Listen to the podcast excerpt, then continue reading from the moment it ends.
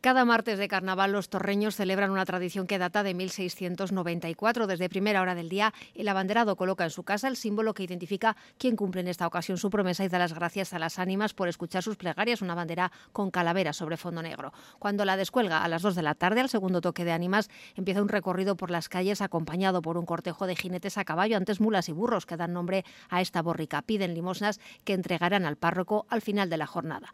Raúl Bravo, alcalde de Torrenueva en este caso Marcial Torrobas, que, saca la bandera este año y hace efectiva su, promesa de, de, lo que prometió en su día las ánimas benditas.